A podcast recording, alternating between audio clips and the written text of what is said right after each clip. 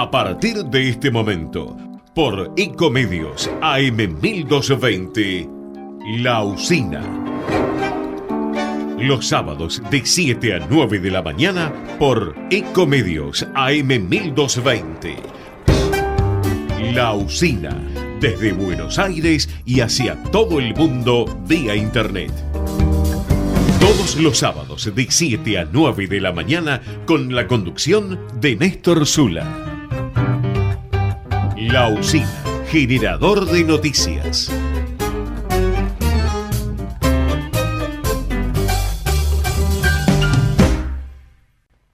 Una provincia donde siempre hay más para descubrir. Todos los destinos y todos los paisajes. Buenos Aires. Tenemos una reprovincia. Disfrutala con recreo. Bájate la app. Gobierno de la provincia de Buenos Aires. En Pilar contamos con Mimuni, nuestra herramienta digital de atención ciudadana para solicitar turnos, realizar trámites y gestionar reclamos de manera ágil y cercana. Descárgate la app o chatea con nosotros por WhatsApp a través de 11 52 38 68 64. Las 24 horas del día. También podés acercarte a cualquiera de nuestros puntos Muni de lunes a viernes de 8 a 18 horas y los sábados de 9 a 15 horas. En Pilar seguimos acercando el Estado a todos y todas las pilarenses. Pilar presente con futuro. ¿Sabías que todos los accidentes por inhalación de monóxido de carbono son evitables?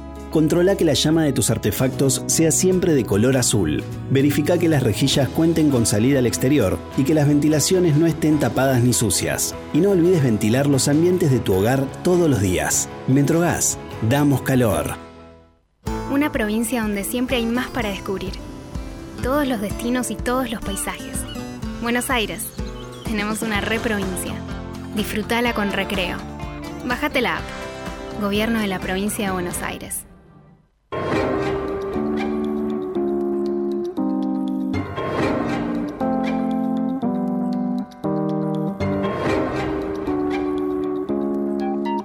¿Cómo le va? Buenos días, bienvenidos a la usina. A este sábado 30 de diciembre de 2023 se acaba el año. No se acaba de buena manera, ¿no? No estamos terminando bien.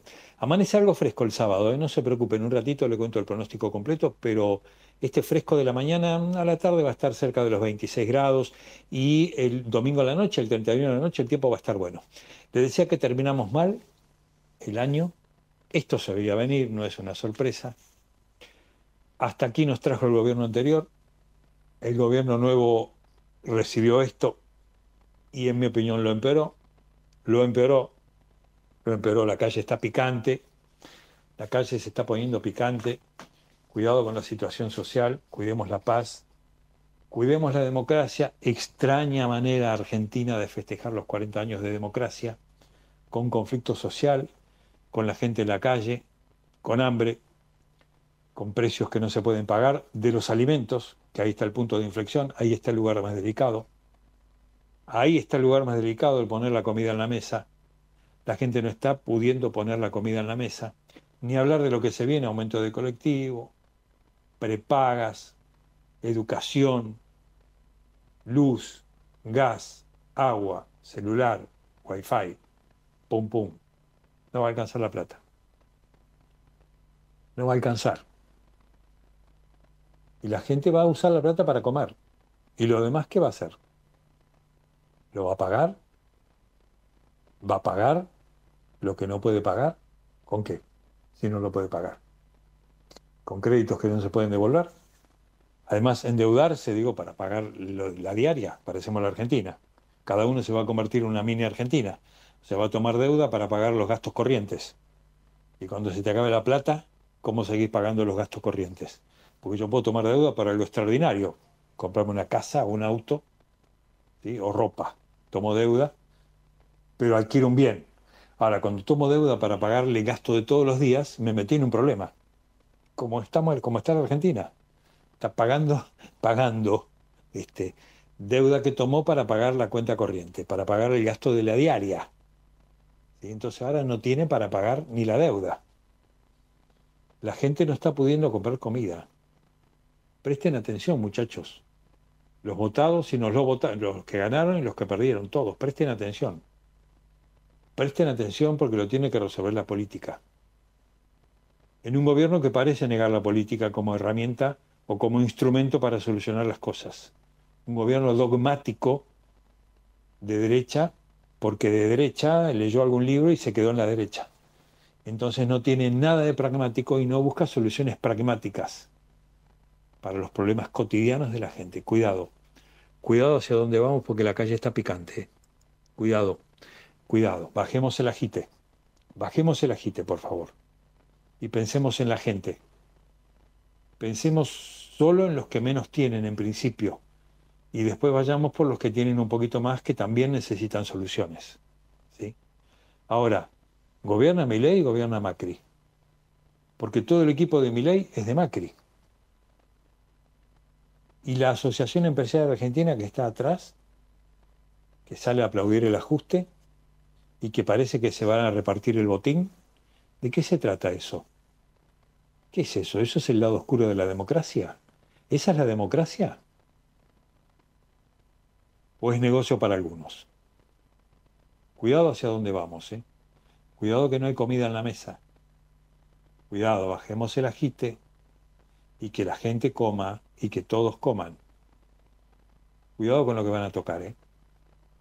Cuidado con el desguace del país, porque me parece que la mayoría no votó eso y la mayoría no está de acuerdo con eso, ¿sí?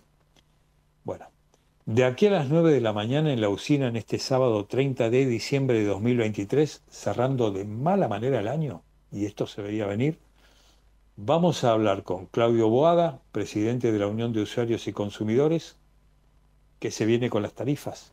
¿Hasta dónde van las tarifas?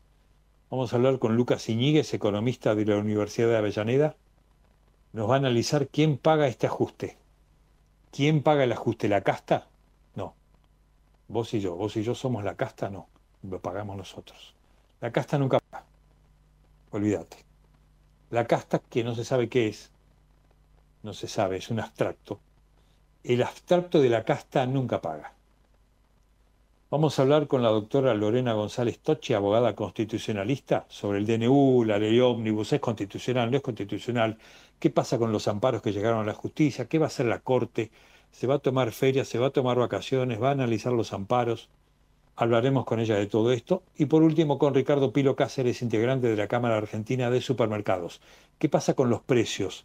¿Qué pasa con los precios cuando la gente deje de consumir? ¿Van a bajar? ¿Van a seguir subiendo? Si la gente deja de consumir van a empezar a quebrar las industrias productoras de alimentos y detrás de ellos van a empezar a pasarla mal todos los integrantes de la cadena económica productiva argentina. Bueno, lo veremos. Estamos hasta las 9 en la usina. Ahora tomamos un poquito de recreo con algo de música y ya volvemos para empezar a analizar la actualidad nacional y todas sus complejidades. Música y volvemos el resumen semanal de toda la información. La usina, generador de noticias.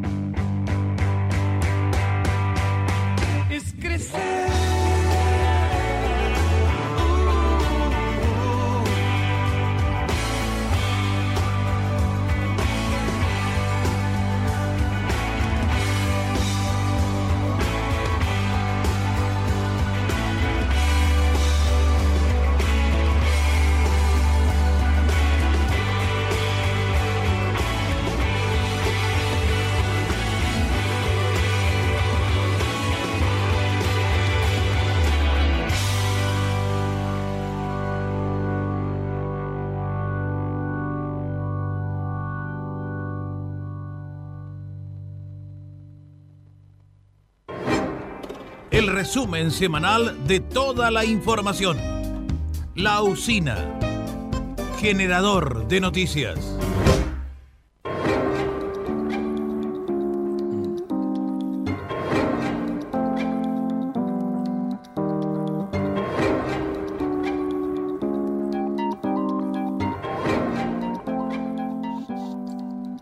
Bueno, este sábado 30 de de diciembre de 2023, ya nos estamos yendo, ya se está yendo, digamos, el año, no nosotros, nosotros nos quedamos hasta las 9, este sábado 30 de diciembre de 2023, que tiene un amanecer fresco en la ciudad de Buenos Aires y sus alrededores, tendrá una tarde calurosa, ¿eh? bastante, bastante agradable. Tendrá una tarde que va a estar cerca de los 26 grados. Mm, algo nublado el cielo durante todo el día, parcialmente nublado la noche, máxima de 26 grados. El viento este que tenemos ahora del sudeste en la mañana, después va a rotar al este y después al noreste, ¿sí? Y puede ser de hasta 22 kilómetros por hora. Mañana domingo, último día del año, 17 de mínima, 27 de máxima, por lo menos para los habitantes de Capital Federal y Gran Buenos Aires, se podrá comer afuera, en el jardín, en el balcón, en el parque, en lo que cada uno tenga, en el patio 17 de mínima, 27 de máxima con el cielo parcialmente nublado o mayormente nublado con viento del noreste de hasta 22 kilómetros por hora. Así que, a pesar de todos los problemas, bueno, tomémonos un ratito para disfrutar el 31 de la noche. El cambio de año, por tradición, aunque sea, ¿no? Porque no va a cambiar nada, ¿eh? No. El lunes primero de año, todo va a ser igual. 17 de mínima para el domingo, 27 de máxima, con el cielo parcialmente nublado y viento del noreste de hasta 22 kilómetros por hora. El lunes, primero de año, primero de enero del 2024, 19 de mínima, 30 de máxima, cielo mayormente nublado, parcialmente nublado, viento del noreste de hasta 22 kilómetros por hora. Martes 2 de enero, Primer día hábil del 2024, 20 de mínima, 30 de máxima. Cielo algo parcialmente nublado, viento del noreste con ráfagas de hasta 50 kilómetros por hora. Miércoles, igual que el martes, 20 de mínima, 30 de máxima, pero sin ráfagas, con viento del noreste de hasta 22 kilómetros por hora. Más caluroso el jueves, apenas, 21 de mínima, 31 de máxima, cielo parcialmente nublado, con viento del noreste de hasta 22 kilómetros por hora. Así que tanta lluvia esta semana que empieza, o que termina hoy sábado y empieza mañana domingo, ya no tiene lluvias. ¿eh? Domingo sin lluvia, lunes sin lluvia, martes sin lluvia, miércoles sin lluvia, jueves sin lluvia. La noche del domingo, 31 de diciembre de 2023, agradable, ¿sí? con 27 de máxima. Imagino que la noche va a estar cerca de los 20 grados. Bueno, ya seguimos con más usina hasta las 9 de la mañana. Ahora volvemos.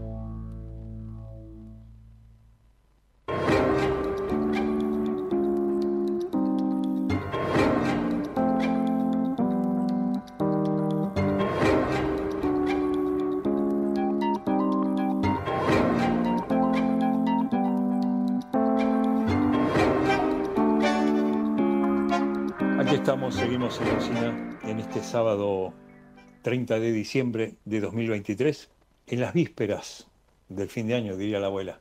Estamos en las vísperas. Bueno, mañana, no, eh, sí, sí, claro, mañana, domingo 31, es el último día del año. Todo está muy raro, todo está muy complicado. La calle se está poniendo picante. Y el tema crucial, el tema crucial para los analistas es el de los precios. Es el de no poder poner alimentos en la mesa. Este es el punto central. Aquí está el nudo, aquí está la cuestión. Después lo demás es un problema político de magnitudes más grandes que a la gente no le pasan tan de cerca. Después podrán discutir en el Congreso, el DNU podrá discutirlo la Corte, podrá discutirlo la justicia, podrán discutir los partidos políticos, pero con los precios con los precios no se juega, ¿eh? con el alimento arriba de la mesa no se juega. Y este es el punto clave. ¿eh? Ahí, está el, ahí está el punto de partida. ¿eh? Ahí está la cuestión, ahí está la discusión de fondo. Aunque crean que la discusión de fondo es la ley ómnibus, la discusión de fondo es la comida arriba de la mesa. Cuidado, no se confundan para dónde tienen que mirar y apuntar. Digo a los que conducen, de un lado y del otro. Vamos a hablar con Claudio Boada, presidente de la Unión de Usuarios y Consumidores. Se viene aumento de tarifa, de colectivo, de luz, de gas, de medicina prepaga, de todo. Claudio Boada, eh, Néstor Zula, ¿qué tal? ¿Cómo está usted? ¿Qué tal, Néstor? Buen día, ¿cómo está usted? Muy bien. Bueno, aquí estamos diciendo que, que el nudo es el alimento arriba de la mesa. ¿eh? Después habrá muchísimas cuestiones de fondo que discutir si está bien el DNU, si la ley, yo creo que no, que no está bien el DNU, yo creo que la ley es un disparate de la derecha, pero bueno, eso es opinable. Ahora, el alimento arriba de la mesa no es opinable. ¿eh? Los precios están cada vez más lejos del bolsillo de la gente, ¿no? Y bueno, creo que comparto tu opinión, Néstor, y creo que este si nosotros analizamos los resultados del balotage, también mucho de ese resultado tiene que ver con esto, porque siempre nosotros dijimos la macroeconomía perfecto, pero si eso no llega a la gente, si, eh, no pensamos en la microeconomía, en esto que vos decís, cómo le llegan las medidas políticas al bolsillo a la gente, nos estamos nos estamos equivocando porque cada uno mide su, su, su mirada política en base a cómo puede sobrevivir y con y con sueldos bajo la línea de la pobreza, con 40% de pobres y, y 10% de indigentes, con una inflación del 150, no se podía seguir. También eso, la verdad que no nos no nos permite pensar que podemos tirar todo por la ventana, porque ahora tenemos una previsión de, de 300% de inflación en seis meses. Así que eh, me parece, me parece que, que, el alimento de todos los días eh, es, es clave para entender el, todos los procesos electorales y a lo que hemos llegado y cuando hablamos de inflación solamente hablamos de alimentos, ya no hablamos de esparcimiento, no hablamos de, de vacaciones, no hablamos de ropa, se habla casi exclusivamente de alimentos y un poquito se habla de productos de higiene, eh, de, limpieza y de higiene personal. ¿no? Sí. Ahora, Claudio, eh, ¿qué se espera? Porque ya este, ayer viernes entró en vigencia el DNU. Eh, Ahora, ¿qué se espera para los aumentos de medicina prepaga, luz, gas, colectivo? ¿Qué se espera? ¿El lunes? Y lo que eh, o el martes, que es el día hábil, perdón, el martes. Eh, sí, lo que se espera este, debería aumentar todo. A partir de la semana que viene, una progresión de, de aumentos, una seguidilla de aumentos y lamentablemente una espiral de aumentos cada vez más severa eh, debido justamente, bueno, a esto que estamos hablando y debido a, una liberalización del mercado, porque nosotros, eh, como decíamos, tiramos todo por la borda, este gobierno tiró todo por la borda, desaparecen los controles, desaparece la participación del, del Estado y nos ponen en una posición, tanto el DNU como en la ley Omnibus, en la cual es una fantasía pensar que estamos todos en las mismas condiciones para negociar eh, los contratos de consumo, ¿no? Volver volver a esa visión construida ya por el Código de Vélez, 1870, 1860, 1870, esa época, 1880, eh, teníamos el, el, eh, esa convicción de que todos éramos iguales y que no existían asimetrías, pero la verdad que eh, siempre existieron asimetrías y en este momento están agudizadas. ¿Y qué digo cuando digo asimetrías? Es que alguien tiene mucho poder para imponer sus precios, sus condiciones, y otros no tenemos nada de poder y solo nos, nos limitamos a decir sí o no y ver si podemos comprar, que somos los usuarios y los consumidores. Entonces, ustedes como ustedes como unión de usuarios y consumidores, Claudio, ¿qué le recomiendan a la gente? ¿Dónde puede la gente refugiarse? ¿Dónde puede alguien que hace 20 años que está pagando una medicina prepaga, que tiene una enfermedad, no puede irse, en otra no lo aceptan en otra prepaga, eh, le tiene miedo a la salud pública o le da inseguridad, eh, hace 20 años que viene pagando medicina prepaga? ¿De ¿Dónde se refugia esa persona? Esa persona eh, que, que, ¿Dónde se refugia en un aumento de luz, de gas? ¿Cómo hace el usuario? ¿Qué le recomiendan? Lo que pasa es que se han destruido los, los los lugares de refugio que teníamos, claramente, porque se liberaliza todo, se mercantiliza todo, el agua, no mercantilizamos el aire, pero este, las demás cosas hay una tendencia a la mercantilización de todo. Aún de nuestros propios cuerpos hay una tendencia, porque por los dichos de, de quien es eh, nuestro presidente, eh, es normal que cualquiera de nosotros mercantilice parte de su cuerpo, que mercantilice un riñón, que mercantilice un, un este, eh, alguna parte de nuestros cuerpos para donarlos. No sería donarlos, sino sería una compra-venta, ¿no? Sí, eh, pero por ejemplo, ¿la, justicia es un refugio? ¿Yo puedo ir a la justicia porque no puedo pagar mi, mi medicina prepaga? ¿La justicia es un refugio para el usuario y el consumidor o no lo es? eh, desde nuestra mirada, la justicia es una, una posibilidad de trabajo y, en unos meses te diré si fue un refugio o no. Pero sí nosotros estamos siguiendo muy de cerca todos los amparos presentados contra, eh, contra el DNU, que son amparos generales por las razones de la inexistencia de, eh, del procedimiento correcto y la inexistencia de la necesidad y urgencia. Y después nosotros estamos evaluando junto a otra serie de asociaciones también de judicializar. Sí. Pero las herramientas, las herramientas son, son varias, la judicialización es una el reclamo colectivo, la presentación.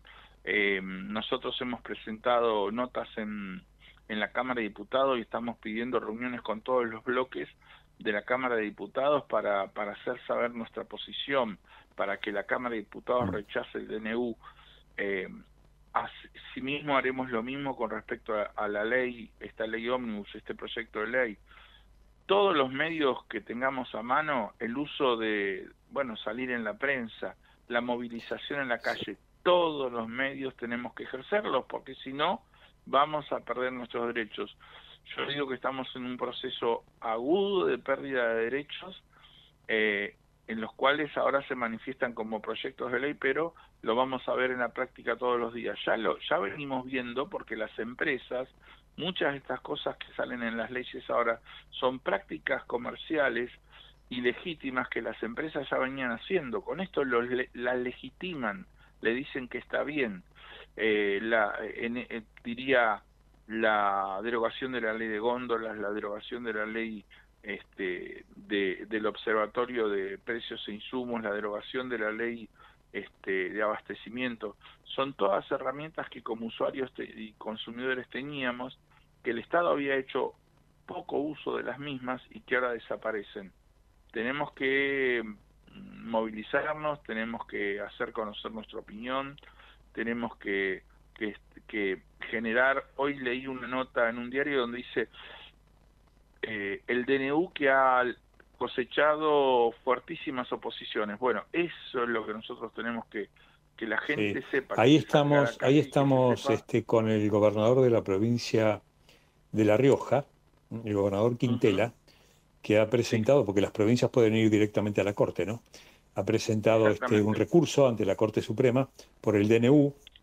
Este, entonces la Corte va a tratar la denuncia del gobernador de La Rioja de Quintela luego de la feria judicial, el primero de febrero. Ahora, hasta tanto la Corte lo trate, por el pedido del gobernador de La Rioja, repito, las provincias pueden ir directo a la Corte cuando tienen intereses contra la nación, este, es una facultad de las provincias, eh, lo va a estudiar el primero de febrero, pero mientras tanto, eh, por la feria, ¿no? Mientras tanto, todo enero rige el DNU, porque hasta que la Corte se expida. Ahora, el tema es, el DNU la Corte no va a romper la feria, todo parece indicar que la, que la Corte no va a romper la feria judicial para tratar el DNU.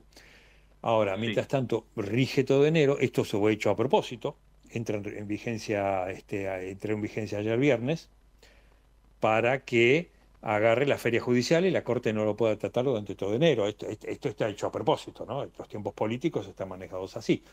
Este, ahora le pregunto... Eh, porque en un primer momento nosotros pensamos que la falta de poner fecha de inicio de vigencia era, era un error, pero haciendo la cuenta te da junto los, justo los días. Ayer viernes era el octavo día de publicación en el boletín oficial. Claro sábado es a partir de cuando se aplica, no, no existe más ahora. Eh, hay gran cantidad de, de recursos de amparos presentados con pedidos de cautelares. Algún juez podría suspender eh, la, la, aplicación del DNU. Algún juez podría suspender la aplicación del DNU. Que yo Ahora le pregunto, eh, le pregunto por, fui a buscar a los super precios diferenciados, que era un acuerdo un supuesto acuerdo oscuro, gris, digo oscuro gris no por malo, sino porque nadie decía de qué se trataba, si estaba o no involucrado el gobierno, si era una idea de los supers que vieron caída de las ventas, eh, había posiblemente 20 productos en precios diferenciados, yo no lo encontré, ¿eso está vigente o no está vigente? Eh, dicen que está vigente, pero hasta ahora yo lo vi solamente en algunos algunas noticias. ¿Usted lo vio? Yo no lo vi. no, en los diarios digo, en otros lados no lo vi. Ah, por eso, en el super no está, está en el diario solamente. En, el diario figura como una iniciativa de algunas cadenas de supermercados y, hasta ahí, nada más. Claro, claro, claro, claro. yo tampoco lo encontré, por eso, por eso lo consultaba a usted, que es un especialista. Digo, a ver si, si esto estaba, este, si esto estaba en algún supermercado al que yo no fui. no, el, de la lectura surge o parecería que al Estado no le interesó mucho, sino que aceptó la propuesta de algunos y pero también de una propuesta de, de un alcance muy muy limitado, ¿no? Una propuesta de un alcance muy muy limitado. Claro, claro, claro. No no es un alcance para digamos para para todos los eh, todos los supermercados ni para todos los consumidores ni para todos los productos, ¿no? Exactamente. Bueno, Claudio Boada, presidente de la Unión de Usuarios y Consumidores, que tenga un buen fin de año. Digo, cuando digo buen fin de año, que la pase bien en el 31 de la noche, porque el martes el bailongo sigue, ¿no? a esta altura es difícil desear un feliz 2024 porque no están dadas las condiciones para que haya un feliz 2024. Así que desearlo es como una frase hecha. Sí, está muy complejo, está muy complejo y bueno, nosotros seguiremos trabajando durante todo enero haciendo las presentaciones que consideremos necesarias como para eh, lograr eh, la digamos que, que, el, que el DNU no se aplique pero la situación es compleja no la situación es muy compleja. Y la situación de precios se va a poner muy compleja también claramente. Claudio Boda gracias eh gracias y hasta luego. Muchas no, gracias. por favor Muchas gracias a ustedes, un gusto, hasta pronto. Hasta pronto, muchas gracias. Bueno, seguimos en la usina hasta las 9 de la mañana, disfrutamos un poquito de música y estamos de vuelta. Ecomedios.com AM1220. Estamos con vos. Estamos en vos. No aplaudamos al mosquito, combatámoslo en serio. Para combatir el dengue, el zika y el chikungunya, evitemos que los mosquitos piquen y se reproduzcan. Usemos repelentes, coloquemos tules en la cuna de los bebés y demos vuelta a contenedores para que no se acumule el agua. Si tenés fiebre alta, dolor de cabeza y dolor muscular, no te automediques y acudí al médico. Encontrá más información en argentina.gov.ar. Argentina Unida, Ministerio de Salud, Argentina Presidencia. Podés vernos en vivo en ecomedios.com. Ecomedios.com. Contenidos audiovisuales. Conectate con nosotros. Línea directa 4 325 1220. El resumen semanal de toda la información. La usina.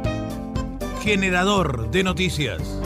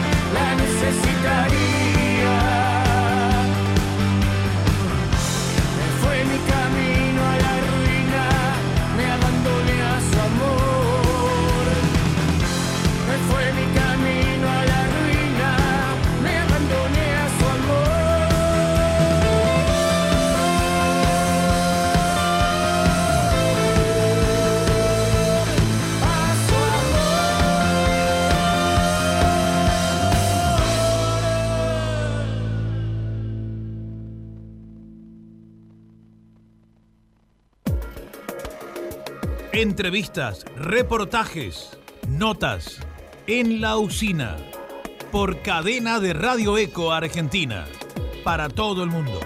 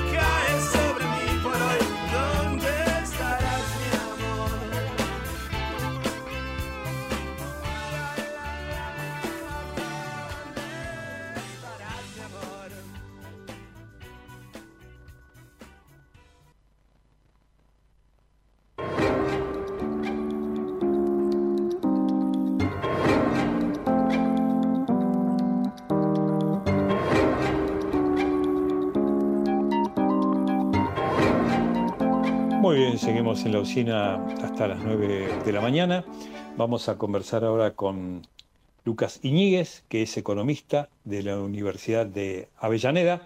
Estuve leyendo una nota de él en página 12, muy interesante, donde explica detalladamente por qué el ajuste cae en la clase media, o cae en los que menos tienen, o cae en los que tienen un poco y pronto van a tener menos, ¿no es cierto?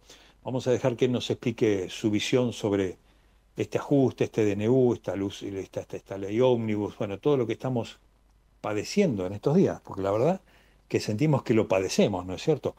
Eh, a veces veo algunos este, militando el ajuste y dicen, bueno, no, pero hay que esperar, hay que darle tiempo, a ver qué pasa. No, ¿cómo? Eh, pero bueno, ¿escuchaste lo que anunció? Espera, espera, para, para. ¿Vos escuchaste lo que anunció? ¿Qué tiempo le vas a dar? No, hay que darle tiempo, recién asumió. Pero ¿escuchaste lo que dijo? Porque el centro está ahí, ¿no? En lo que dijo, eh, en lo que anunció, en ese decreto que espontáneamente generó un cacerolazo, que no lo movilizó nadie, nadie lo fue a buscar en micro, ¿eh? a los que fueron al primer cacerolazo después de la lectura del DNI en ese cuadro este, tipo Última Cena de Dalí, ¿no? en, ese, en ese cuadro simétrico que armó en, la Casa Rosada para anunciar el, el, decreto de necesidad de urgencia, plagado de disparates, ¿no? plagado de disparates. Pero dejemos que Lucas Iñiguez nos comente desde su punto de vista de análisis económico esto. Eh, Lucas Iñiguez, Néstor Zula, ¿qué tal? ¿Cómo está usted? Hola Néstor, un gusto hablar con vos. Igualmente. Bueno, Lucas, eh, ¿de qué se trata este análisis que hiciste vos en página 12, que yo lo leí? Este análisis económico de cómo va a castigar a los que más tienen, a los que menos tienen, perdón, y a los que hoy tienen un poco, este ajuste que está en marcha. Claramente el presidente está actuando acorde a lo que uno podía esperar de un gobierno neoliberal. El problema es que un ajuste ortodoxo con este nivel de pobreza que hay hoy en Argentina está lejos de solucionar los problemas que el propio Milei hace referencia. Este ajuste está lejos de solucionar el déficit fiscal. Si bien Milei tiene razón cuando en su discurso dice que el déficit fiscal total de 15 puntos sumando nación, provincia, municipios más el cuasi fiscal del Banco Central. El tema es que nunca va a poder llegar al equilibrio fiscal haciendo caer la actividad con el ajuste que está proponiendo. Eh, lo propuesto en el DNU de la eliminación de los programas de promoción industrial y la apertura indiscriminada de las importaciones son medidas que destruyen el aparato productivo argentino. No hay manera de que las empresas puedan competir con las empresas extranjeras y lamentablemente ya lo, ya lo estás viendo las consecuencias con la ola de despidos que está viendo en el último tiempo y esto es recién el principio. Ahora, ¿cómo se estaría formando esta tormenta perfecta? O lo que vos describís en tu nota de opinión, el riesgo de volverse un círculo vicioso de retrocesos y de imprevisibles consecuencias a nivel político y social. Te pido por favor que me expliques eso. Bueno, ¿qué es lo que propone mi ley? Un ajuste ortodoxo devaluó la moneda un 54% en este último tiempo pero ¿qué es lo que pasa? El Estado, ¿cómo es que se llega al déficit? Gastando más de lo que se recauda. Pero ¿cuál es el tema acá? Si mi ley con sus medidas hace caer la recaudación, lo único que va a terminar pasando es que aumente ese déficit, obligándolo a hacer un ajuste mucho más profundo. Además, Caputo anunció que va a hacer microdevaluaciones de un 2% mensual. Ahora, con la inflación que está corriendo al 30% mensual, vos puedes creer que esto no va a durar mucho. Ya se va a venir, vos vas a escuchar, vas a empezar a escuchar rumores de una próxima devaluación los próximos, los próximos meses que va a volver a destruir el salario, el salario real de los trabajadores y va a volver a hacer caer el consumo y también la recaudación. Vos sabés que este último mes la recaudación subió un 4%, mientras que la inflación fue del 12%. Entonces, vos ya venís desde antes con la recaudación cayendo y ahora con la inflación de este mes que ya se está diciendo que es de un 30, la diferencia cada vez se va haciendo más grande, es decir, cae la actividad, hay menos consumo, hay menos recaudación y lo que hace es aumentar el déficit, haciendo que el ajuste que tengas que hacer sea cada vez más grande. Bien. Ahora, eh, el gobierno devaluó un 118%. Llevó el tipo de cambio oficial a un poquito más de 800. Para, se supone, mejorar el tipo de cambio a la exportación. Ahora, ¿cuánto va a tardar, como decís vos, cuánto va a tardar la inflación en comerse esa devaluación? Meses, dos meses o tres como máximo. Ya el tipo de cambio se está apreciando a diario y no, no va a tardar mucho, máximo dos, tres meses. Ahí ya vas a empezar a escuchar rumores de una nueva devaluación que va a traer otra vez las mismas consecuencias que tuvo esta última. Claro, y cuando se, la, la inflación se coma la devaluación hecha, eh, ya se puede ir calculando qué otra devaluación van a tener que hacer, otro 118%, digo, por poner un parámetro. Y si la inflación corre, está, corriendo el 30 ahora, sí, lo más probable es que sí, que sea igual a, esta, a la última. Claro. Eh, y por tres meses más, digamos, le va a durar tres meses. Pero esto, esto significa un riesgo de hiper, esto de, de que la devaluación te vaya comiendo, que la inflación te vaya comiendo las devaluaciones, ¿es un camino a la hiper? Depende, porque si el gobierno empieza a tomar medidas para secar la plaza de pesos, que es lo que yo creo que va a empezar a hacer, vas a tener una caída de consumo tan grande que ya directamente la gente no va a poder ir a comprar, no va a poder este no, no va a poder eh, eh, consolidar la demanda, no, no va a poder este, convalidar los precios de esos aumentos de la, de la devaluación.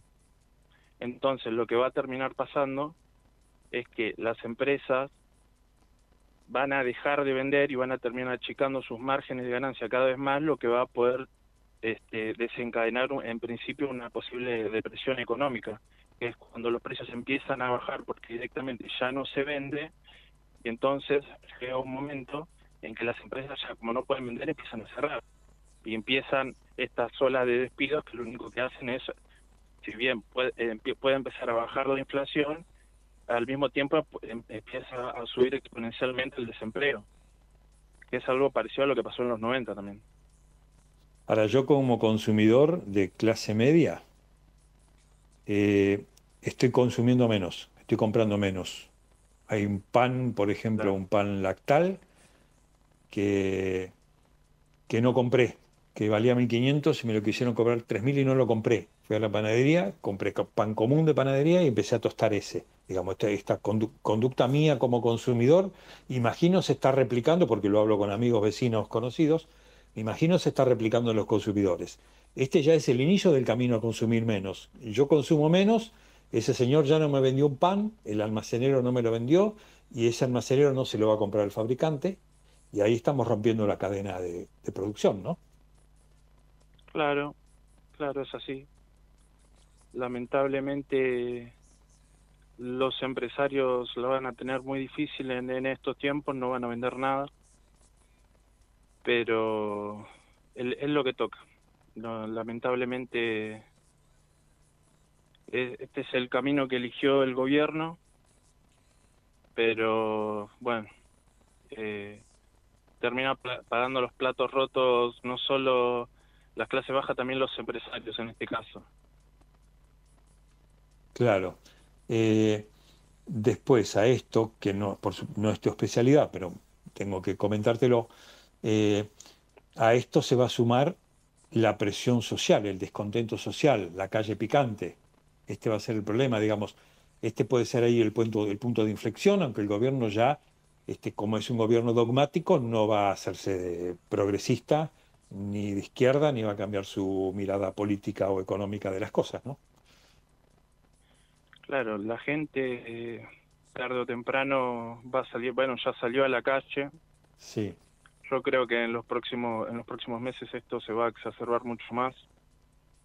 Pero hay que hay que llevar también tranquilidad de que Claro. por ejemplo, esto esto con el DNU que es totalmente inco- inconstitucional, es muy difícil que se apruebe también.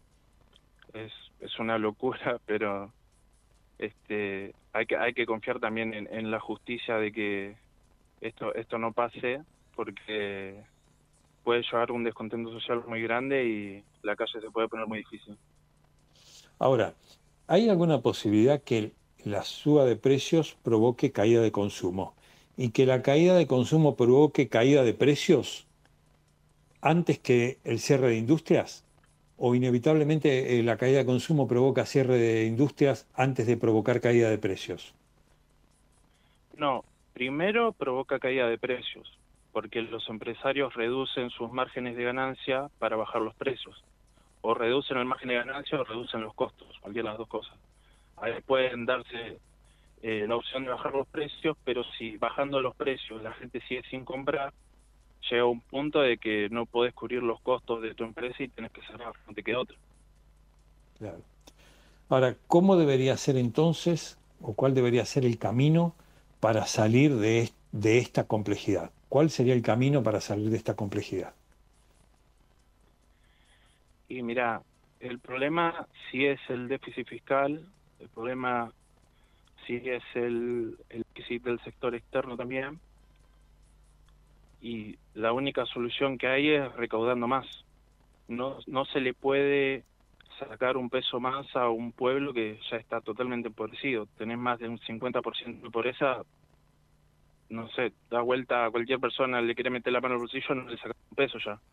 Así que es ridículo querer querer ajustar a las clases bajas en esta situación.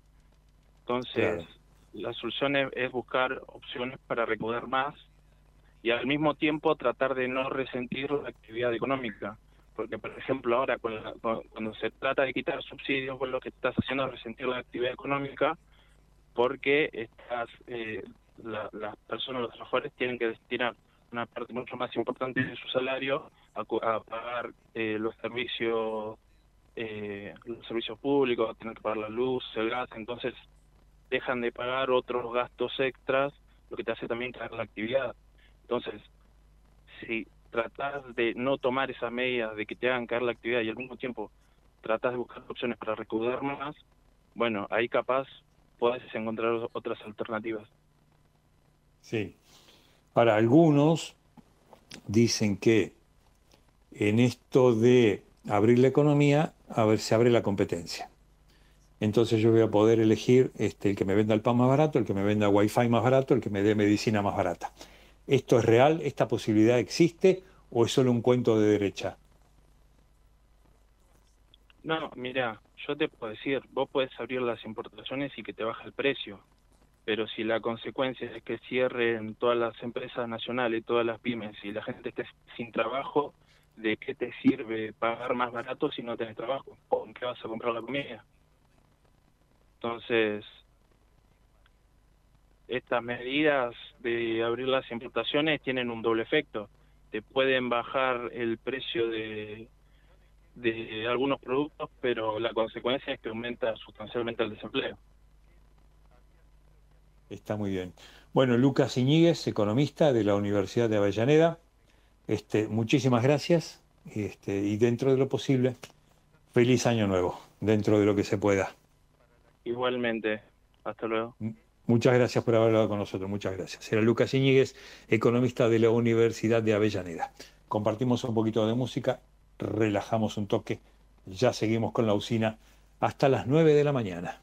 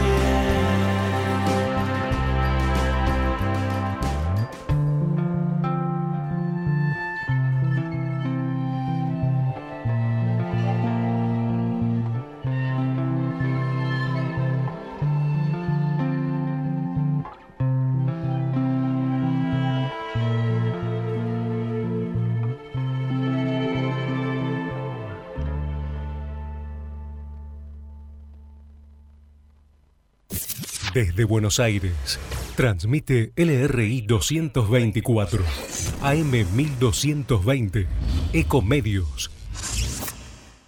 Podés vernos en vivo en ecomedios.com. Ecomedios.com. Contenidos audiovisuales. Conectate con nosotros. eco arroba ecomedios.com. El resumen semanal de toda la información. La usina. Generador de noticias. En Pilar contamos con Mimuni, nuestra herramienta digital de atención ciudadana para solicitar turnos, realizar trámites y gestionar reclamos de manera ágil y cercana. Descárgate la app o chatea con nosotros por WhatsApp a través de 11 52 38 68 64. Las 24 horas del día. También podés acercarte a cualquiera de nuestros puntos Muni de lunes a viernes de 8 a 18 horas y los sábados de 9 a 15 horas. En Pilar seguimos acercando el Estado a todos y todas las pilarenses. Pilar presente con futuro. ¿Sabías que todos los accidentes por inhalación de monóxido de carbono son evitables? Controla que la llama de tus artefactos sea siempre de color azul. Verifica que las rejillas cuenten con salida al exterior y que las ventilaciones no estén tapadas ni sucias. Y no olvides ventilar los ambientes de tu hogar todos los días. Metrogas, damos calor. Una provincia donde siempre hay más para descubrir. Todos los destinos y todos los paisajes. Buenos Aires. Tenemos una reprovincia. Disfrutala con recreo. Bájate la app. Gobierno de la provincia de Buenos Aires. La usina. El resumen semanal de toda la información. La usina. Generador de noticias.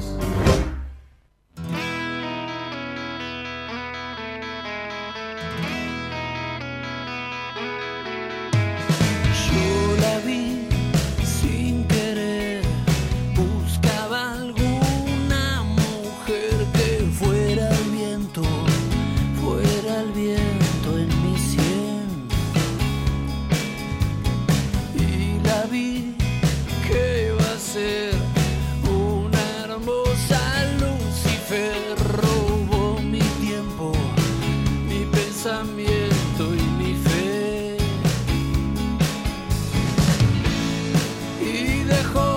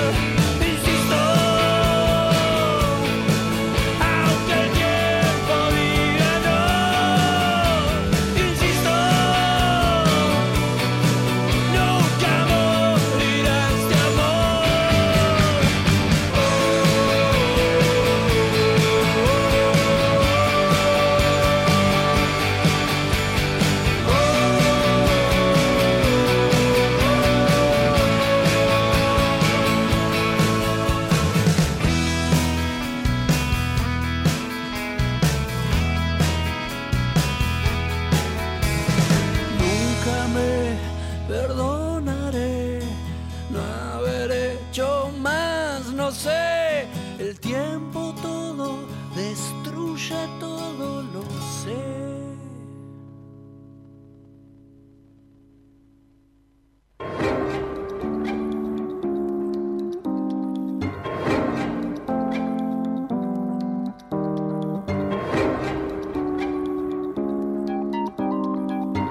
Estamos, seguimos en la usina en este sábado 30 de diciembre de 2023.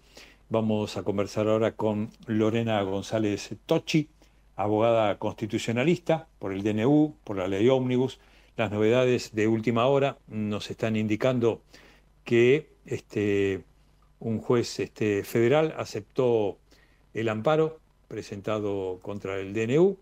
Un juez federal le aceptó el primer revés judicial por inconstitucional al mega decreto del 20 de diciembre, aceptó el amparo colectivo presentado por Claudio Lozano, Hugo Cachorro Godoy y Rodolfo Aguiar a través del Observatorio del Derecho de la Ciudad. Por el momento no determinó su suspensión, pero bueno, un juez federal aceptó al menos este, tomar ese amparo y también eh, tenemos que decir que la Corte Suprema de Justicia eh, tomó la denuncia de Quintela, el gobernador de, La Rioja, y luego de la feria judicial va a analizar, este, luego de la feria judicial, el primero de febrero va a analizar este, lo presentado ante la Corte por el gobernador, que eh, también este, tiene que ver con el DNU de mi ley, con la ley ómnibus. Recordemos que las provincias pueden ir este, directamente eh, a, la, a la Corte Suprema de Justicia, este, porque es un beneficio o un privilegio que tienen las provincias.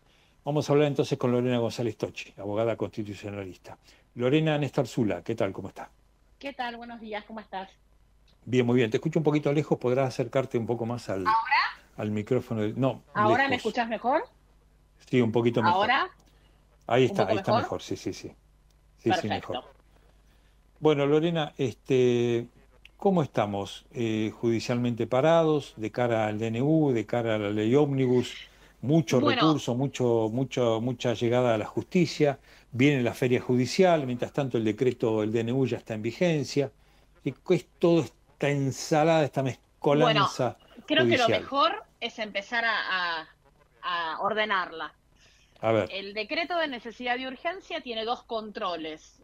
Uno es el control parlamentario, que es el control que va a llevar adelante la Comisión Bicameral Permanente, que se está integrando, porque como nosotros cambiamos integración de Congreso el 22 de octubre, las comisiones se están formando. El día viernes, por ejemplo, ya se nombraron los ocho senadores que van a formar parte de la comisión y falta que se definan los ocho diputados que forman parte de la, de la comisión.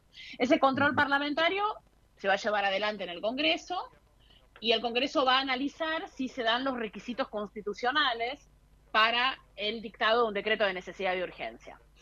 Eh, que ya dijimos que, en principio, si uno analiza lo que la Constitución establece, es decir, que el decreto de necesidad de urgencia es una herramienta constitucional excepcional y que el presidente solamente la va a poder usar cuando acredite que es imposible reunir al Congreso por una situación que impida que los senadores y los diputados se trasladen, como vemos esto no está pasando, y que además las medidas que se tomen en ese decreto sean de urgencia semejante que hagan imposible discutir esas medidas dentro de un proyecto de ley. Este decreto, que fue publicado en el Boletín Oficial el 21 de diciembre, tiene una virtualidad, tiene un nombre muy ambicioso que es Bases para la Reconstrucción de la Economía Argentina y como creo que todos sabemos, abarca más de 300 leyes. Propone la derogación o modificación de más de 300 leyes. Como sin hacer un análisis muy profundo, solamente a primera vista nos damos cuenta que esa herramienta excepcional no puede ser utilizada para modificar de esta manera tan drástica el sistema normativo argentino, porque en realidad esa función la cumple el Congreso. Entonces, se activa ahí el segundo control. Mientras el control parlamentario no se defina, el decreto entra en vigencia, quiere decir que es obligatorio. ¿m? Hoy estamos ante la vigencia del decreto, hoy 30 de diciembre. Entonces, el- el control paralelo que se activa es el control judicial. Y esto es lo que vos relatabas al inicio de la nota, creo que hay más de 19 causas judiciales, causas individuales, o ca- se me puede escapar alguna, pero porque fueron minuto a minuto sumándose. Causas Claro. individuales, es decir, de personas individuales, o causas colectivas, como una de la que vos nombrabas, de esa Mm. asociación, y se fueron canalizando, hay causas en juzgados laborales, hay causas en el fuero, donde tradicionalmente se demanda al Estado, que es el contencioso administrativo, y también está la última causa, esa la dejo aparte, que es la demanda en competencia originaria iniciada por el gobernador de La Rioja. En ninguna de todas estas causas todavía se dictó una sentencia que resuelva si el DNU es constitucional o no. Es decir, esto se va a analizar. Como estamos en feria judicial, ayer 29 fue el último día hábil para- de funcionamiento de los tribunales, para que los tribunales resuelvan estas cuestiones durante el mes de enero y no esperemos a febrero, se tiene que habilitar la feria judicial. Es decir, en situaciones muy extremas, muy graves, los tribunales dicen, tengo que resolver en enero. Hasta ahora no hay una habilitación concreta de feria judicial. La Corte, en el caso que se inició el mismo 29 de diciembre, este caso de la provincia de La Rioja cuestionando el DNU, la Corte resuelve, como es un caso de competencia originaria, la competencia originaria quiere decir que el caso lo podés iniciar directamente ante la Corte y no va a haber otra sentencia, solamente la que dicte la Corte. Y la Constitución, por ejemplo, habilita que las provincias, cuando hay conflictos entre dos o más provincias, uno va a esta instancia de competencia particular. ¿sí? Es muy restringida. Y la, la- una de las características para que se entienda qué pasó ayer, por qué la Corte no resolvió, porque en la competencia originaria primero la Corte tiene que revisar que sea un caso de competencia originaria. Oh, ahí está. Es, es- es algo que no se informó. Se estuvo, eh, se estuvo repitiendo. Yo ya sé que el título, muchos medios lo levantan inmediatamente, pero hay que saber que es en dos tiempos. Primero, la Bien. Corte, en todos los casos, ¿eh? cualquier provincia que haga esta demanda, tiene que analizar si es competencia o no. Por eso la Corte ayer viernes dijo, recibo la demanda, córrase vista a la Procuración, porque la Procuración es la que tiene que decir si hay competencia o no. Es un dictamen Los previo. fiscales. Claro, y luego la Corte dicta una sentencia que dice sí es competente, sí hay competencia originaria. Y si dice que no, no hay competencia. Y si dice que hay competencia originaria, arranca el juicio. ¿Se entiende lo que digo? Bien. Entonces, esto o sea, si debo- dice que hay competencia, va a la cuestión de fondo. Si no, no. va a la cuestión de fondo, exacto. Como esto fue presentado el último día, y para que se habilite la feria judicial en cualquier proceso, ante la Corte o ante un juez de primera instancia, quienes presenten esos pedidos lo tienen que acreditar. Que acreditar quiere decir, no tengo, no puedo decir solamente no puedo esperar un mes del verano, sino que tengo que demostrar que los daños concretos pueden acontecer y pueden afectar derechos de las personas que están demandando. ¿ah? Entonces, si yo no lo acredito, me van a decir, lo resuelvo el primero de febrero. El caso de la competencia originaria es muy particular, como ves. Es bastante obvio que te digan, lo resuelvo en febrero. ¿Por qué? Porque primero tengo que resolver la competencia. Es distinto que los amparos. Los amparos tienen, los amparos que se fueron presentando en los diferentes juzgados, tienen una velocidad, por, por la forma del amparo, diferente. Velocidad quiere decir El- plazos el- más cortos. ¿El am- amparo rompe feria? No, en todo es muy buena la pregunta. Siempre que yo presente un juicio y estoy cerca de la feria de julio o de la feria de verano, yo tengo que acreditar que necesito una resolución urgente. No puedo decir urgente porque no puedo esperar. Tengo que acreditar por qué, si, ese, si tengo que esperar los 15 días de julio o el mes de enero, hay una afectación agravada de mis derechos. Pero, son por del ejemplo, juego. ¿qué así. sería y cómo demuestro yo que necesito romper la feria y que es urgente? por Bueno, ejemplo, que que acreditar- por el DNU este, viola la Constitución, que el DNU me duplica eso- la medicina prepaga, me duplica la luz, me duplica el que colectivo. tengo que hacer es ¿Esos decir, argumentos son válidos, son consistentes para romper una feria? Está bien lo que decís. Si yo digo que es inconstitucional porque afecta de determinado tipo de leyes, no me sirve. Tengo que unirlo al caso. Ejemplo, supongamos que una persona tenga que empezar a pagar un aumento exorbitante de su medicina prepaga y se queda sin prestación. O le han recortado las prestaciones. Se nota bien la urgencia ahí, ¿no? Empie- Claro. Yo tenía que recibir una prestación y me quedo sin una prestación. ¿Puedo Y estar tengo una un mes enfermedad, sin una pre- y puedo tener una Exacto. enfermedad. ¿Puedo estar un mes sin una prestación? No, porque tengo riesgo a mi salud. Bien. Ahora, que una provincia diga el régimen de promoción de la actividad vitivinícola no puede ser suprimido y es inconstitucional, es un planteo que se puede resolver, pero no necesariamente en el mes de enero. No pasa nada en el mes de enero. Se entiende la diferencia, ¿no? Correcto. Por suerte, nuestro sistema todo se tiene que analizar caso a caso, planteo por planteo. No, no, no hay, no hay resoluciones genéricas. ¿Qué Entonces- pasa con los planteos colectivos? ¿Tienen más fuerza que el individual? No, la diferencia es que la sentencia se va a proyectar sobre ese colectivo que la presenta. Vos tenés que acreditar que representás a un grupo y entonces son es la protección de ese grupo en, en su faz colectiva. Sale una sentencia y se aplica para todo ese grupo. Pero es buena la- muy buena pregunta porque los planteos colectivos también tienen un régimen distinto. Por ejemplo, ayer estuvo sucediendo que varios planteos colectivos que se fueron presentando los van concentrando en el primer juez que entendió en un planteo colectivo. Creo que el que vos me nombraste de Lozano es una de las primeras acciones colectivas, si no me equivoco, que se presentó. Creo que Lozano lo presentó enseguida. Ahora, lo importante es esto. Esos jueces van a tener que dictar alguna sentencia, resolver a favor o en contra. Básicamente todos esos casos tienen un común denominador. ¿Cuál es? Plantear que algún aspecto del DNU es inconstitucional, ya sea por la forma, como yo recién expliqué, y también por el contenido. Entonces, Ahora, vamos- jueces- sí. sí, No, perdón, te, redondeame el concepto, por dictar- favor, sí. los jueces van a dictar una sentencia y lo importante es que para que yo llegue a la corte, el camino tradicional es primera instancia, Cámara de Apelaciones, Corte Suprema. Ahora, hay un recurso, que seguramente lo escucharon, que es el recurso extraordinario por salto de instancia, que es el que me permite llegar un poco más rápido a la Corte, que exige que yo tenga una sentencia dictada por un juez. Es decir, que todos estos que están en trámite van a demandar, para ir a la Corte necesito al menos una sentencia dictada por un juez. Que sería el caso testigo. Eh, a, a la Corte tiene, pueden llegar en competencia originaria, que ya te dije que el trámite Sí. es distinto, y es muy Sí. pocos los casos que pueden llegar.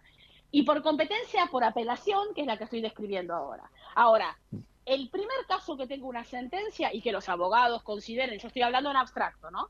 Los, Sí. los abogados consideren que se dan los requisitos para el recurso extraordinario por salto de instancia, ahí sí vos va a llegar algo rápido, rápido quiere decir, no voy a esperar un año, pero Sí. una vez que tengo una sentencia y tengo fundamento, voy a poder llegar a la corte. Entonces no es que vamos a esperar, estoy haciendo futurología, pero con base cierta. Sí, No es que pero vamos a ahora, esperar un año ahora te, para que la ahora Corte te pido, ahora te Sí. pido que me digas qué opinan ustedes los constitucionalistas, ¿Sobre qué? más allá de lo que decide la justicia. ¿Qué opinan los constitucionalistas del DNU, de la ley que ómnibus, que, de- además convierte yo- al yo- DNU en un hecho? O sea, que la ley No, convierte al DNU en válido. Hay que distinguir. El decreto de necesidad de urgencia, a mi juicio, no cumple con los requisitos constitucionales. Bien. por los motivos que dije antes. Yo, por- como primera medida, yo no puedo englobar más de 300 materias en un decreto de necesidad y urgencia, invocando urgencia y necesidad con la misma intensidad para temas que ni siquiera pasan el test de la urgencia. Ejemplo, eh, que los clubes de fútbol puedan transformarse en sociedades anónimas. Bien. Eso no es urgente. Eh, pongo el ejemplo más burdo, ¿no? Sí, Es sí, decir, más tonto, son claro. varios temas que son necesarios de revisar, pero la herramienta no es el decreto de necesidad y urgencia. Quiero decir algo. Seguramente nosotros estamos en una situación, esto es innegable, una situación muy crítica, económico, financiera, crediticia, pero la Constitución prevé que esos remedios también los tenga que dar el Congreso. Es decir, es muy rigurosa y además, aun cuando le habilita bajo ciertas circunstancias que en el decreto tienen que estar expresadas de manera nítida, le impone que esa decisión, que puede tomar rápido el presidente, la va a revisar el Congreso, en el control que te dije yo. Acá el problema es que tenemos un DNU ómnibus con muchas Sí. materias muy diferentes y no están cumplidos, a mi juicio, los requisitos de acreditación constitucional para formular ese DNU. La Corte, cuando interpretó los decretos de necesidad y urgencia, estableció algo que para mí me parece la pauta que se- donde se ve más nítido el fundamento. DNU no es un menú en el cual el presidente puede elegir entre dictar un DNU o presentar un proyecto de ley. Y tampoco lo puede usar para destrabar la falta de mayorías en el Congreso. Se comprende lo que digo, ¿no? Entonces es una Bien. situación muy excepcional. Porque si no, yo usaría el DNU como un atajo. Eso es el DNU. Ahora, el proyecto de ley ómnibus, porque es un proyecto de ley, eso no es una ley. Eso no está vigente, eso es un proyecto que el presidente Pero presenta. antes de irte a la ley, antes de irte a la ley, en estos momentos está derogada la ley de alquileres, está derogada la ley de abastecimiento, está derogada la ley de góndolas, está derogada la ley de compra nacional, está derogado el observatorio de precios del. Ministerio de Economía, está derogada la promoción industrial, está derogada la promoción comercial. Sí, sí, sí. Y Tenemos sigo, un problema muy y serio. modernización del régimen laboral, eh, reforma del Código Aduanero, derogación de la ley de tierras, modificación de la ley de manejo del fuego. Todo esto en estos momentos, todo lo que digo está derogado. Perfecto. Esto es totalmente cierto por el efecto que genera el decreto cuando se firma y hasta que no llega el control parlamentario o una medida cautelar del Poder Judicial, vos tenés un periodo de ventana donde el decreto empieza a, correr, como hoy, 30 de diciembre. Hoy Ahora. está desregulado el servicio de Internet, está es- desregulado el sector turístico. No digo, Hay no lo digo como 30 es así, puntos como que no se que cayeron o que se cambiaron con este decreto, hoy. Bueno, hoy. eso avala a lo que, lo que te estoy diciendo. Vos ese tipo de herramientas excepcionales no la podés usar para desarmar todo un sistema jurídico. Creo que es bastante obvio lo que digo. Aún cuando Claro. sea una situación extraordinaria, vos no podés usar, vos tenés, es un trabajo de neurocirujano el que está en el que está pensando la Constitución. No es un trabajo de eh, una sala de guardias y te atiendo como puedo para que no te desangres. Acá Un traumatólogo con neuro- yeso, claro. Exacto, acá es un trabajo neurocirujano, no imposible, no imposible, pero con controles. ¿Por qué? Porque es muy atractivo en situaciones de crisis decir, decide uno solo. Bien. Es muy, hay un incentivo muy grande. Ahora, yo reconozco, pero esto, esto es régimen jurídico, que en este periodo de ventana que estamos, desde la entrada en vigencia del decreto hasta que o la justicia dicte una medida cautelar y vaya suspendiendo, o el Congreso se reúna, que el Congreso está funcionando ahora, ¿no? Pero Sí, firmen los dictámenes de la. Comisión Meca- Claro, pero tenemos un problema ahí normativo. Ese co- control parlamentario que lleva adelante la Comisión Bicameral Permanente está regulado por una ley que se dictó en el año 2006. Y esa ley es muy mala porque hace que el control parlamentario sea débil. Ah. En el 2006, cuando se... Y bueno, sí, es una ley que se firmó en el 2006, es una ley que es inconstitucional, obviamente, ¿no? Y que se debería cambiar, y hay varios proyectos de ley para cambiarlos. Pero te Mm. cuento cómo es. Para que el Congreso rechace un decreto de necesidad y urgencia, se necesita dictamen negativo de las dos cámaras. Es decir, que las dos cámaras, diputados y senadores, lo tienen que rechazar. Si una Claro. lo acepta y otro lo rechaza, pasa el DNU. Uf. En el año 2006 se dicta esa ley, el proyecto es de Cristina Fernández de Kirchner, Claro. y el objetivo, ¿cuál era? Que el poder, legisla- el poder ejecutivo pasara más tranquilo los decretos. Claro. Entonces, más tranquilo quiere decir que se convalidaran. Ahora, Lorena, este, ya analizamos el DNU. Por favor, decime qué opinan los constitucionalistas, cómo están viendo los constitucionalistas el proyecto de ley, que además convierte al DNU en, en vigente o le da fuerza de ley. ¿Cómo ven ustedes el proyecto de ley, la ley ómnibus que envió el gobierno? Bueno, primero este proyecto de ley bases y puntos de partida, se llama Ley Bases y Puntos de Partida para la Libertad de los Argentinos, que el Congreso le envió el 27 de diciembre, no pone en vigencia el DNU. El DNU tiene ese procedimiento que ex- describí anteriormente, sí tiene en un artículo esta ley, en uno de los últimos artículos dice ratifíquese el DNU. Y ahí tenemos dos temas. Como yo dije anteriormente, los DNUs los ratifica el Congreso a través de la Comisión Bicameral Permanente. El presidente no puede presentar una ley, perdón, un proyecto de ley y pedir por proyecto de ley que se ratifique un DNU que va por otro carril. ¿Se entiende lo que digo, no? Y Sí, al haber incorporado ese artículo diciendo ratifíquenme el decreto, en definitiva el Poder Ejecutivo lo que está reconociendo es que ese DNU siempre lo debió presentar como un proyecto de ley, que nunca debió presentarlo como un DNU. Y las diferencias son notables, porque si yo presento un proyecto de ley, el proyecto de ley no entra en vigencia hasta que el Congreso nos sanciona con fuerza de ley. Y además, eso implica que el Congreso va a revisar este, este, este proyecto de ley también abarca una enorme cantidad de leyes, también más de, tiene más de 300 artículos, y tiene dos cosas que son bastante complicadas. en los primeros artículos, en el artículo 3, hace dos cosas que son donde también el Congreso va a tener que revisar y donde desde el punto de vista constitucional está el problema. Declara la emergencia pública en 10 áreas. Sí. Crediticia, financiera, social, tarifaria, inmobiliaria, son 10 áreas de emergencia pública. Quiere decir, 10 aspectos de interés general. Dice, dada esta situación de emergencia, yo pido, las situaciones de emergencia constitucionales implican que en los poderes que restringen los derechos, que reglamentan los derechos, van a poder establecer restricciones más intensas. Yo invoco una emergencia, que es una situación excepcional, que demanda de remedios rápidos y distintos, entonces yo te puedo suspender el ejercicio de determinados derechos, restringir de manera más intensa determinados derechos. Entonces Bien. arranca declarando la emergencia, después pide delegación legislativa. La Ahí delegación está, sí. legislativa, Dos está el años y do- posible dos años más. Sí, Eso es una barbaridad. La, la delegación legislativa está en la Constitución, en el artículo 76. Hay dos cosas que hay que ver. Recién hablábamos del decreto de necesidad de urgencia, que está regulado en el inciso tercero del artículo 99. Ese artículo 99 arranca diciendo, el presidente nunca puede dictar funciones legislativas, nunca puede ejercer funciones legislativas, nunca puede hacer lo que hace el Congreso. Mm. ¿Qué hace el Congreso? Dicta normas generales y especiales. Y en el segundo párrafo dice, excepcionalmente, bajo estas reglas estrictas que yo ya describí, va a poder dictar un DNU y ese DNU lo va a revisar el Congreso. Y cuando en el artículo 76 habla de la delegación legislativa, dice, nunca puede ejercer funciones legislativas el Poder Ejecutivo.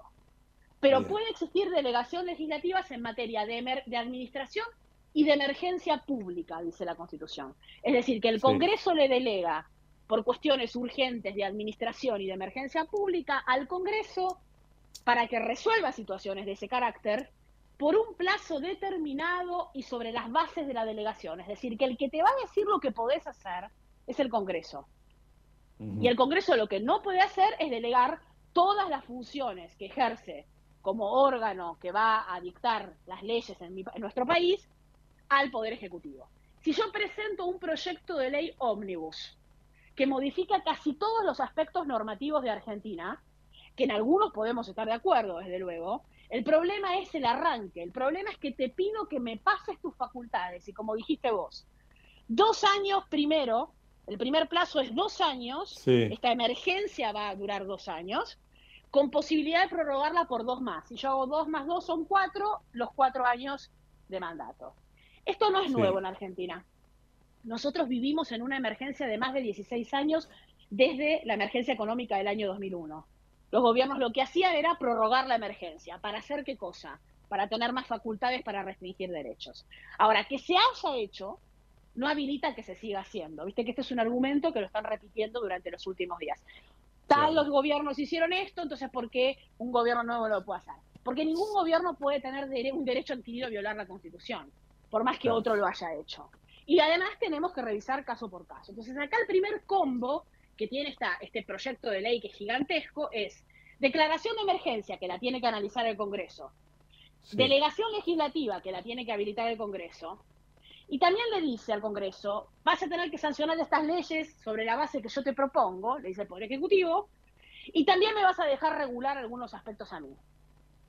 Y, con, y ahí tenemos ese combo gigantesco de más de 600 artículos que trata desde ah, lo que, el detalle que vimos anteriormente, cómo funcionan diferentes actividades, modificaciones en la ley de contrato de trabajo, hay muchos temas que se repiten del decreto, capítulos vinculados a la forma de privatización de las empresas públicas, qué empresas públicas van a ser privatizadas, eh, no sé, juicio- regulación del juicio por jurados, hay cosas que son eh, modificación en materia electoral, por ejemplo, la forma de elegir los diputados por circunscripción Sí. uninominal, Sí. boleta única, hay cosas que, recogen proyectos que el Congreso ya estaba tratando. Y hay Claro. otras cosas que vienen de la mano de decirte, dame todo este poder para que sea yo, el Poder Ejecutivo, el que tome las decisiones. Y vos me lo convalidás. Si pensás cómo está presentado el proyecto de ley, con esta vocación enorme, está presentado casi para que el Congreso lo vote a libro cerrado. Es Claro. decir, que vote todo junto el paquete. Bueno, el Congreso no lo va a votar, ya, ya salieron No. varios diputados y senadores, porque no se- porque aparte es materialmente imposible.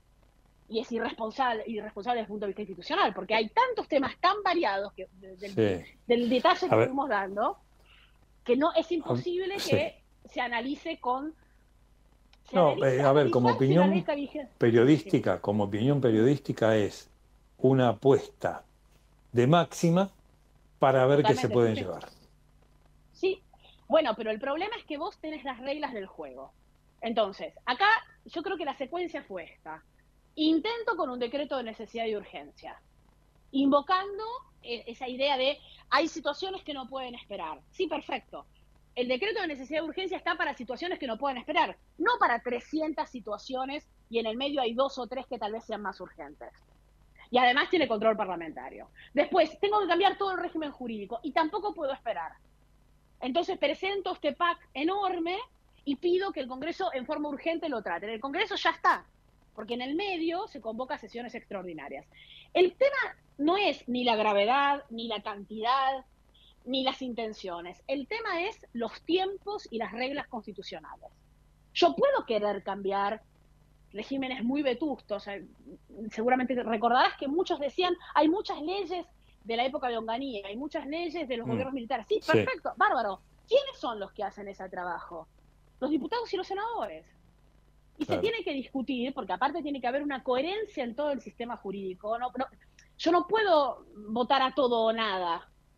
Acordate que hace dos días o tres, cuando empiezan los cuestionamientos constitucionales al decreto, aparece el proyecto ómnibus de ley y aparecen los Mm. cuestionamientos constitucionales en, en estos términos que te digo de delegación legislativa y emergencia, una, en una entrevista pública el presidente dice, si no me lo aprueban voy a plantear una consulta popular, lo voy a someter a plebiscito. Claro. Bueno, Claro. tampoco se puede. Tampoco, tampoco se puede. Entonces, Bueno, Lorena González Tochi, abogada constitucionalista, este, muchísimas gracias por todas estas explicaciones y dentro de lo que se pueda, feliz año nuevo. Muchas gracias igualmente para ustedes y gracias por llamarme. Muchas gracias, un feliz muchas año. gracias. Hasta luego. Muchas gracias, gracias. Hablamos con Lorena González Tochi, abogada constitucionalista. Bueno, seguimos con más usina hasta las 9 de la mañana. Relajamos con música, ya volvemos.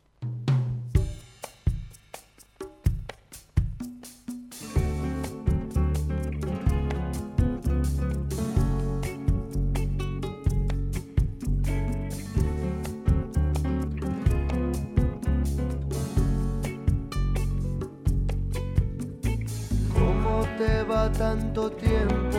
Me hacías muerto. Yo no esperaba encontrarte, menos acá en el desierto. Quedaron las cosas claras desde hace rato. No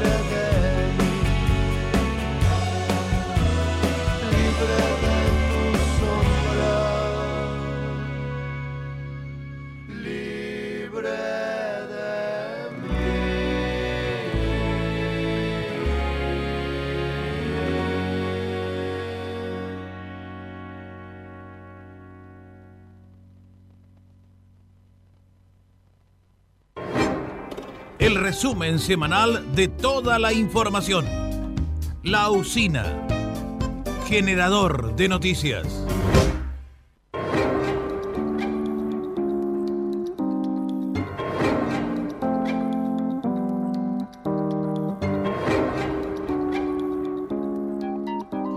Bueno, aquí estamos, seguimos en la usina, en este último programa del año 2023, en este sábado 30 de diciembre de 2023.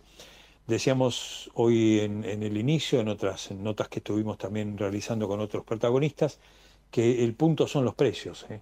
el punto es la comida en la mesa. Después podremos discutir DNU en el Parlamento y en la justicia, en la política y en el gobierno, Podemos discutir la ley ómnibus en la Corte Suprema, en el Parlamento, en la justicia, en los gremios donde querramos discutir todo lo que querramos discutir. Hay algo que es indiscutible. Hay algo que no permite discusión. Cuidado, ¿eh? la comida en la mesa. Cuidado con la comida en la mesa, porque eso es lo que está sacando a la gente a la calle. Eso es lo que está haciendo cacerolazos, espontáneos u organizados, como el paro de la CGT para el 24 de enero, ¿sí? o como eh, eh, la gente que salió después de escuchar al presidente leyendo el DNU. La comida en la mesa es el punto, porque hasta ahí no se puede llegar, ¿eh? porque hasta ahí se pasó el límite y la gente no se va a bancar pasar ese límite. Vamos a conversar con Ricardo Pilo Cáceres, integrante de la Cámara Argentina de Supermercados. Eh, Rico Néstor Zula, ¿cómo le va? Hola Néstor, ¿cómo te va? Gracias por llamar. Por favor. Ricardo, decíamos, el punto es la comida en la mesa. Está siendo difícil poner la comida en la mesa, ¿eh? Y eso es un punto de quiebre muy delicado. ¿eh? Así es, así es. Pero eh, nosotros como super argentino estamos siendo un invitado por la Secretaría de Comercio, invitado por la Secretaría de Comercio para bajar unos 20 productos, un 20%. Y eso eh, fue muy importante, eh, está dando buenos resultados. Algunos empezaron yo Ricardo, yo no los encontré los precios diferenciados. Fui a los super y no está. Hoy, tiene, hoy, hoy, viernes, hoy viernes o mañana ya van a estar en todos los super. Y yo estoy hablando del NEA, donde estamos nosotros y donde están los otros supermercados en todas partes del país que se adhieren. Algunos se adhieren, otros, otros no.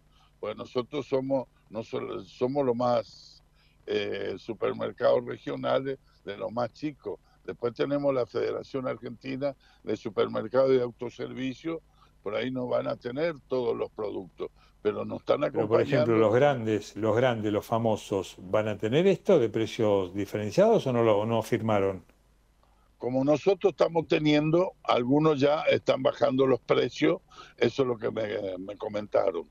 Así que esto es un contagio, ¿eh? porque no te olvides que todos tenemos este compromiso, el aguinaldo, los sueldos, los impuestos, entonces tenemos que vender y tenemos que pagar nuestro, nuestra deuda y no solamente eso, todos tenemos ese problema, la industria alimenticia también. Y yo creo que la industria alimenticia, algunos ya están, no están acompañando en un descuento. Y eso es importante lo que está pasando. Yo no lo vi ¿eh? en Capital, en Capital y Gran Buenos Aires, eso no está ocurriendo. ¿eh? Bueno, yo quiero que vos te fijes que los 20 productos no pasan los 17 mil pesos, son 16 y pico, eh, más o menos. ¿De qué marcas? ¿Son de primera marca o de segundas marcas? Son marca alternativa, depende de la zona, del lugar. Por ejemplo. Porque en precios justos había productos de primera, de primera calidad. El precio justo era incontrolable porque era mil y pico de productos. Nosotros, nosotros. Bueno, pero había eh, aceite de primera calidad, había papel de primera calidad, había harinas de primera calidad eh, ¿En estos precios diferenciados hay productos de primera calidad? Sí, sí, por supuesto. Todos son, a ver, no, no es que te quiera corregir.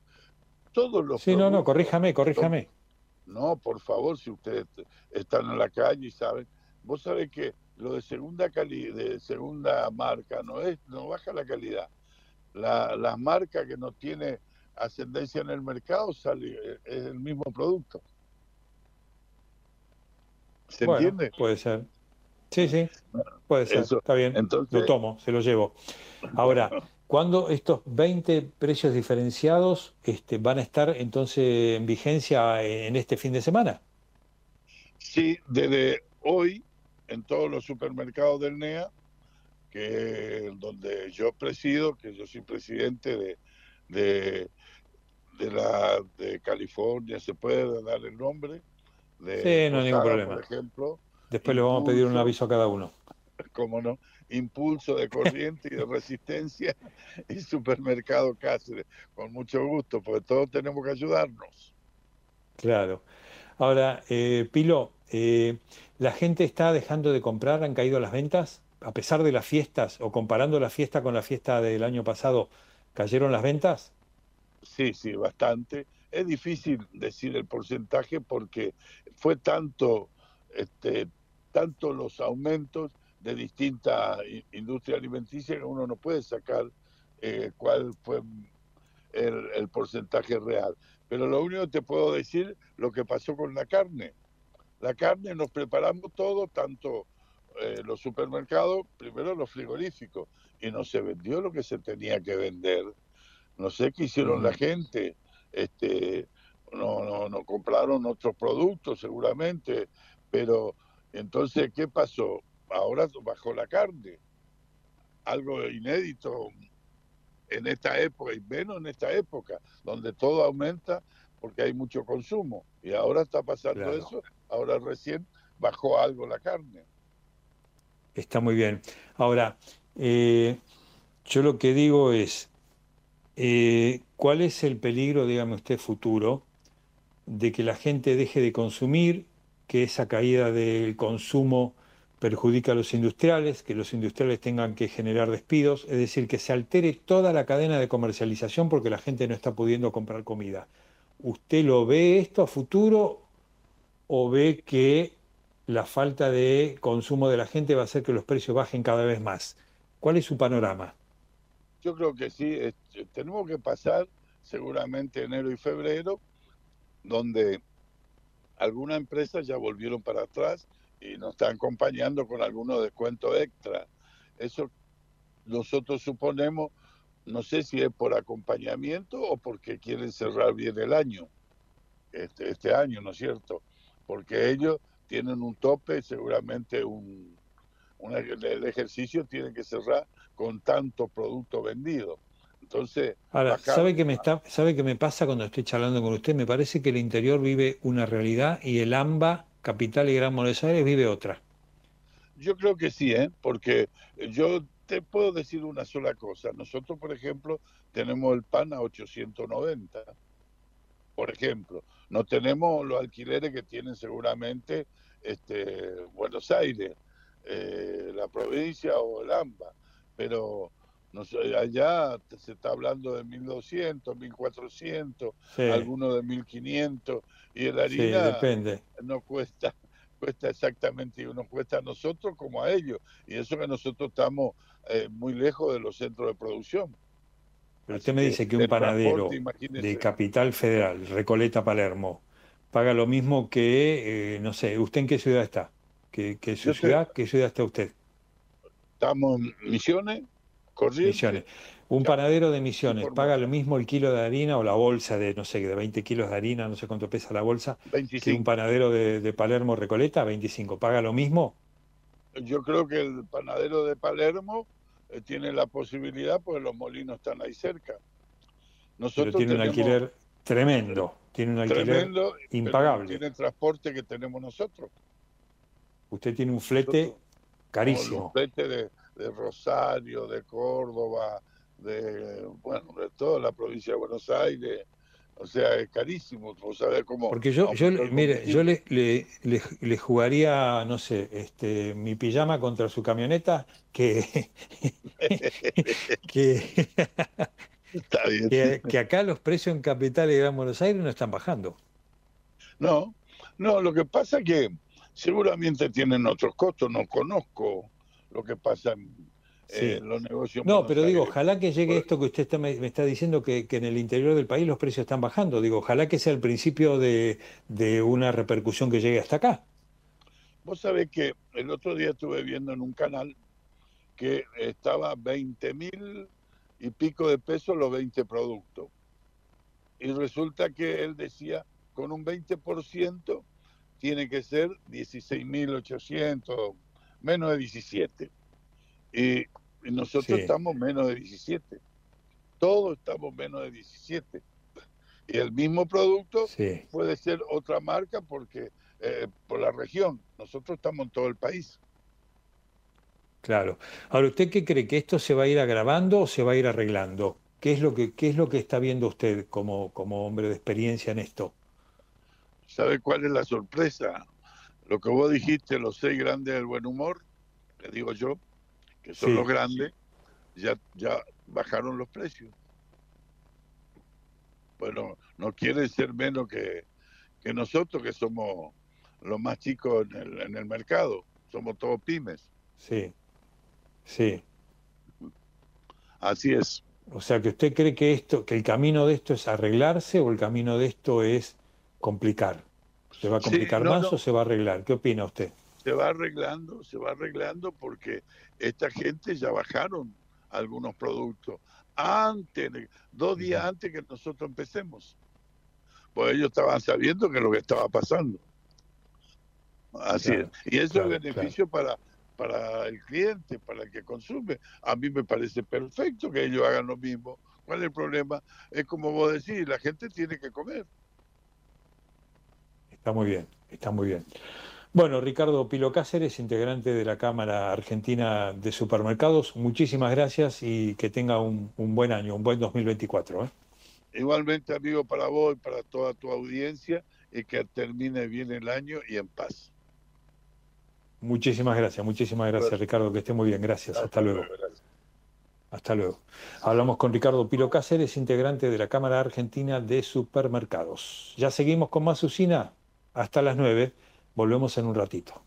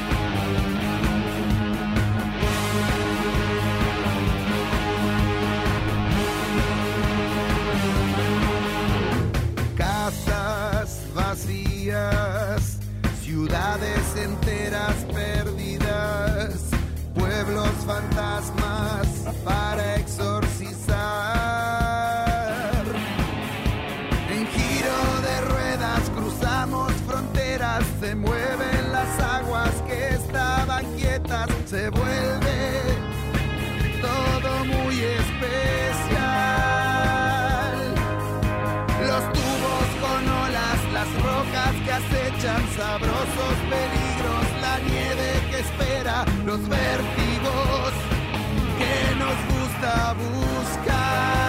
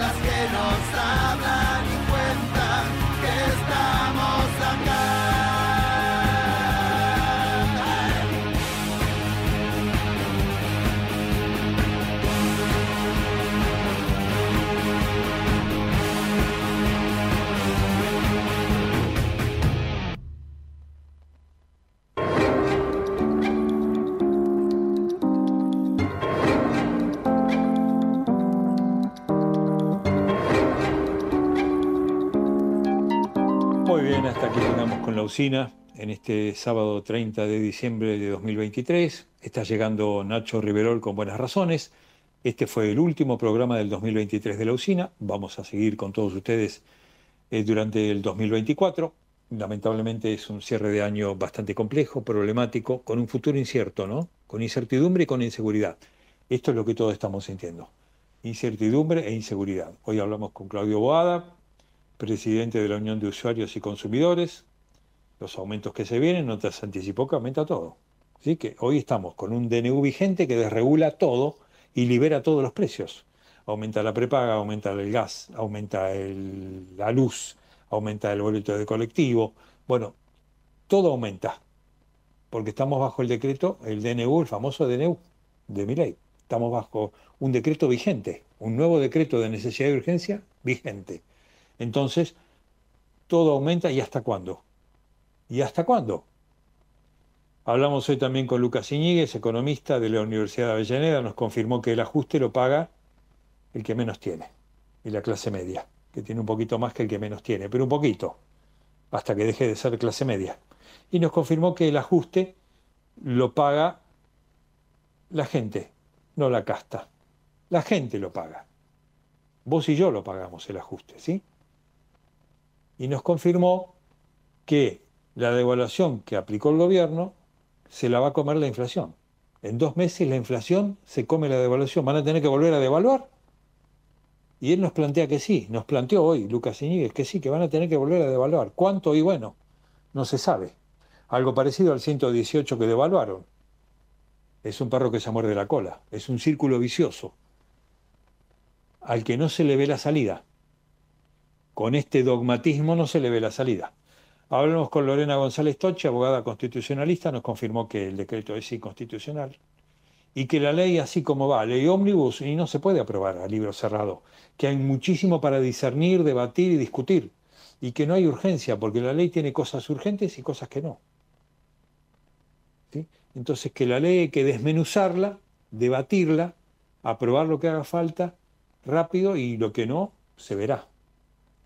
Y que debe después intervenir la justicia para determinar entre todos los amparos que se presentaron qué se resuelve.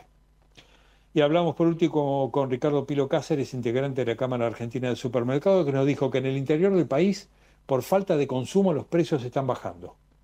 De aquí le dijimos que en Capital Federal y Gran Buenos Aires esto no está ocurriendo y él dice que va a ocurrir. Que si está ocurriendo en el interior, que por falta de consumo bajan los precios, debería ocurrir también en Capital y Gran Buenos Aires. Veremos. Por ahora no ocurre. Y que precios diferenciados ya está vigente en el interior del país, son 20 productos, y que debería empezar a estar vigente en Capital y Gran Buenos Aires. Veremos. Hoy sábado saldremos a buscarlos, a ver si están. Bueno, nos vamos. Llega Nacho Riverol con buenas razones. Volvemos el próximo sábado, que ya va a ser el año nuevo, el 2024, con más usina. Que tengan un buen fin de semana, un buen fin de año y un buen 2024 dentro de todo lo posible. Muchas gracias y hasta luego.